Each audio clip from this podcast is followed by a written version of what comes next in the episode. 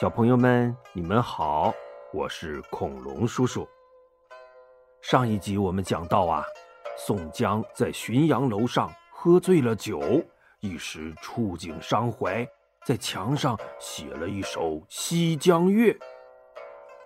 这《西江月》呀，是一种词牌的名称，有着固定的韵律和格式。宋江是这么写的。自幼曾攻经史，长成亦有权谋。恰如猛虎卧荒丘，潜伏爪牙忍受。不幸刺文双颊，哪堪配在江州？他年若得报冤仇，血染浔阳江口。说我从小就好好学习，天天向上，长大了也很有谋略，可我没遇上好时候啊！不仅没处施展才华，还被赐配到了江州，我不甘心呐！如果我宋江有翻身的那一天，一定要洗刷耻辱，报仇雪恨呐！宋江哈哈大笑着。又连喝了几杯酒，这心里压抑多年的郁闷，借着酒劲儿全发泄出来了。他意犹未尽，又提笔在《西江月》下面写了四句小诗：“心在山东身在吴，飘蓬江海漫嗟呼。他时若遂凌云志，敢笑黄巢不丈夫。”说我人在江州服刑，可心里呀却惦记着山东老家呀。这些年我浪迹江湖，常常感叹岁月蹉跎。如果有朝一日能实现我的凌云壮志，哼哼，那黄巢跟我比，又算什么大丈夫呢？黄巢是谁呀？哎呦，他可是唐朝末年。非常有名的农民起义领袖，虽然最后啊起义失败了，却间接导致了唐朝的没落和灭亡啊。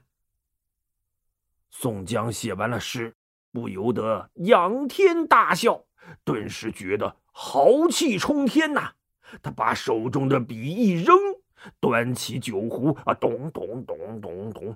把剩下的美酒一口气儿全喝光了，然后掏出一锭大银子扔给店小二，就摇摇摆摆的下了楼，踉踉跄跄的回到牢城营，往床上一倒，呼呼的大睡起来。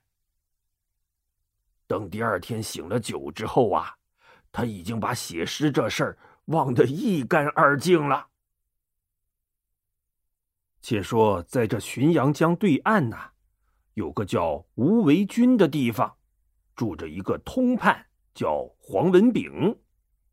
这通判呐是个虚职，算是知府的参谋吧。哎，有事儿就叫你来商量商量，没事儿啊，你就在家待着吧。这黄文炳啊，虽然挺有学问，却是个阿谀奉承的小人。而且心眼儿特别小，嫉妒心特别强。哎，谁要是比他混得好啊，他就总想把人整下去；谁要是不如他呀，他就肆无忌惮的欺负人家。所以乡里的人呐，给他取了个外号，叫“黄蜂刺”，就是像大黄蜂一样，嗡，到处蛰人。哎。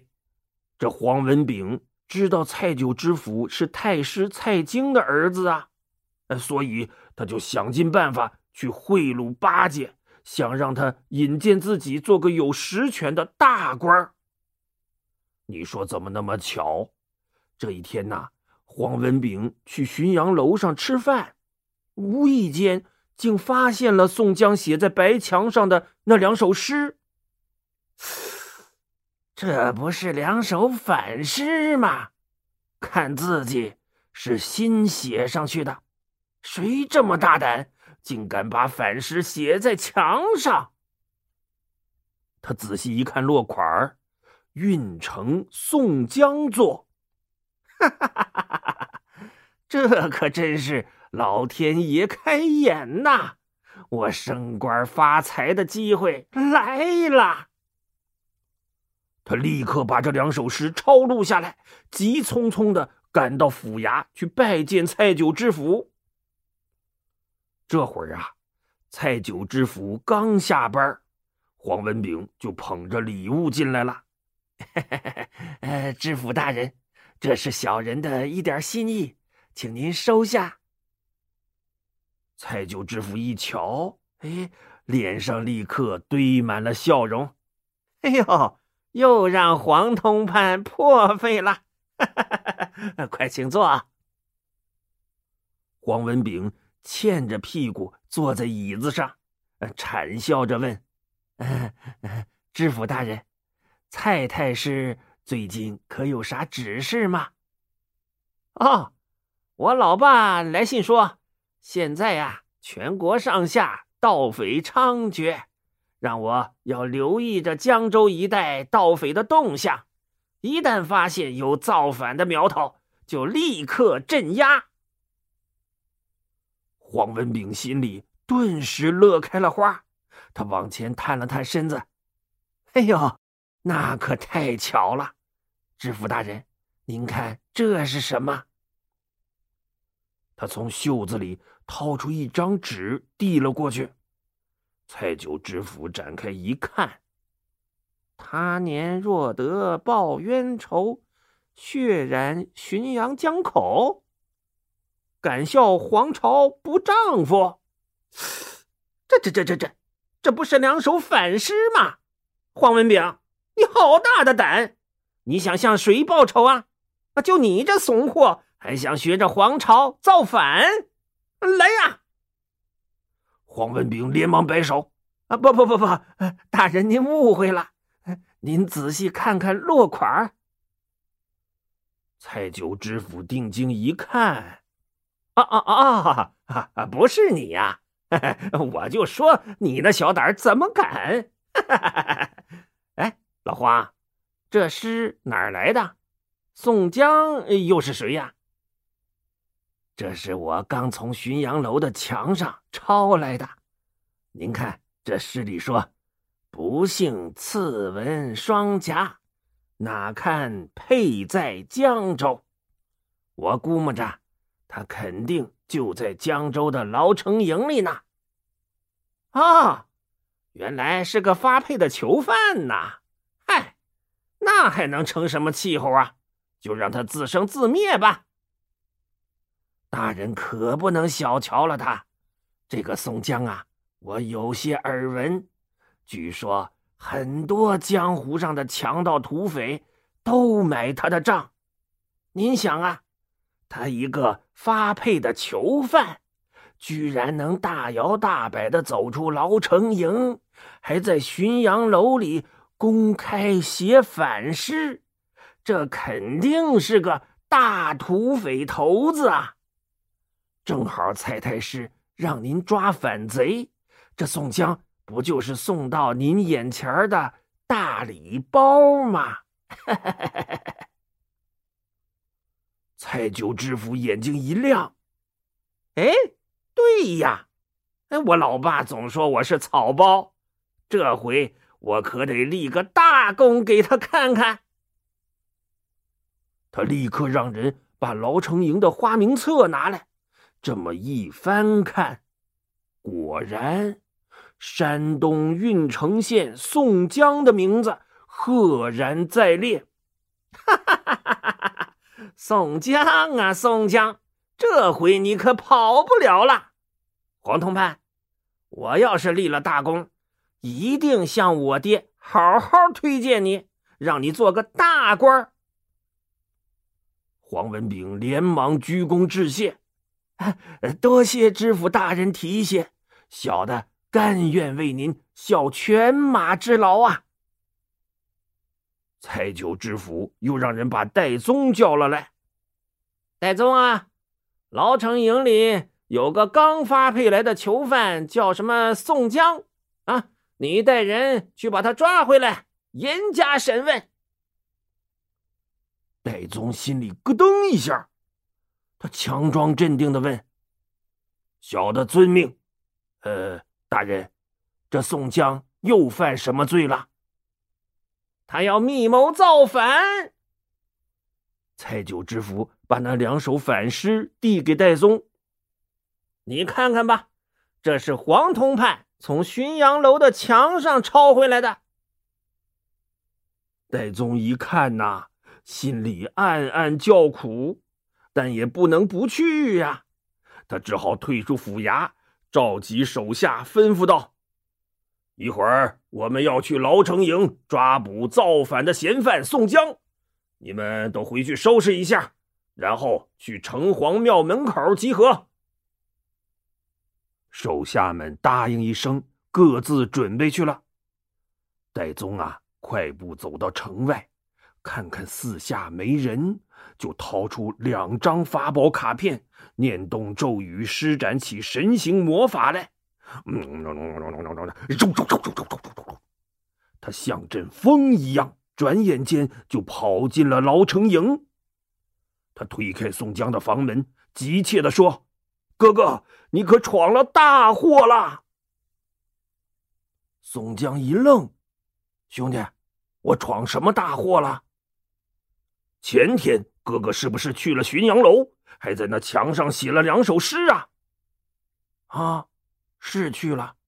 我本想去城里找你和李逵玩，结果……”你们都不在家，我就自己去浔阳楼喝了一壶酒，好像呃是写了两首诗，不过当时我喝断片了，写的啥都记不得了。怎么了？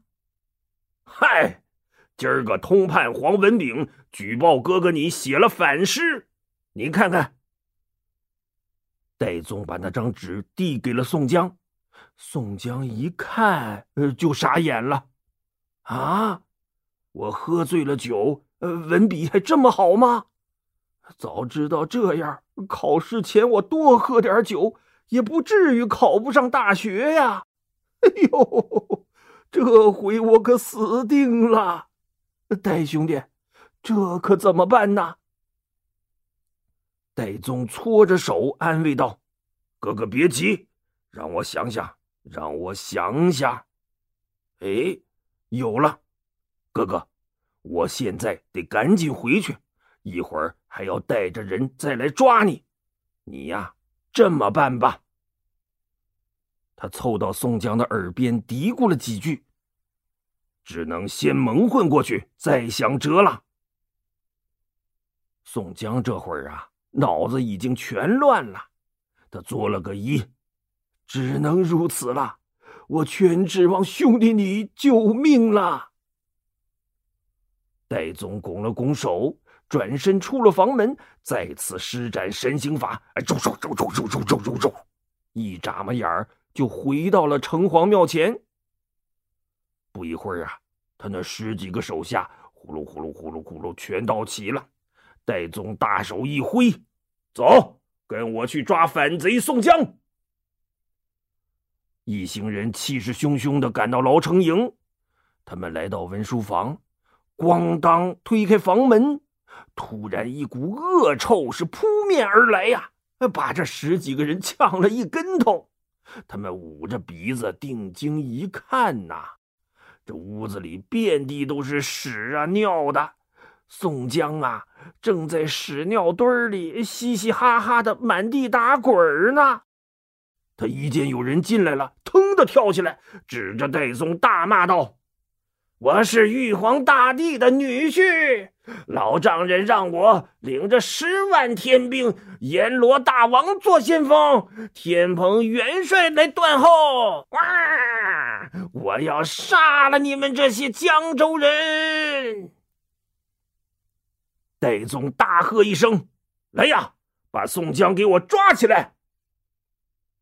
他手下的公差们捂着鼻子，大眼儿瞪小眼儿，谁也没挪窝，心说：这怎么下手啊？那还不一抓一手屎啊？一个公差为难的凑过来：“戴院长，这宋江明明就是个疯子，我们抓个疯子回去有啥用啊？要不，嗯，咱回去如实禀报知府大人吧。他要是非得抓，咱再回来抓也不迟啊。”戴宗点点头：“嗯，说的是。”那就收队，收队，收队！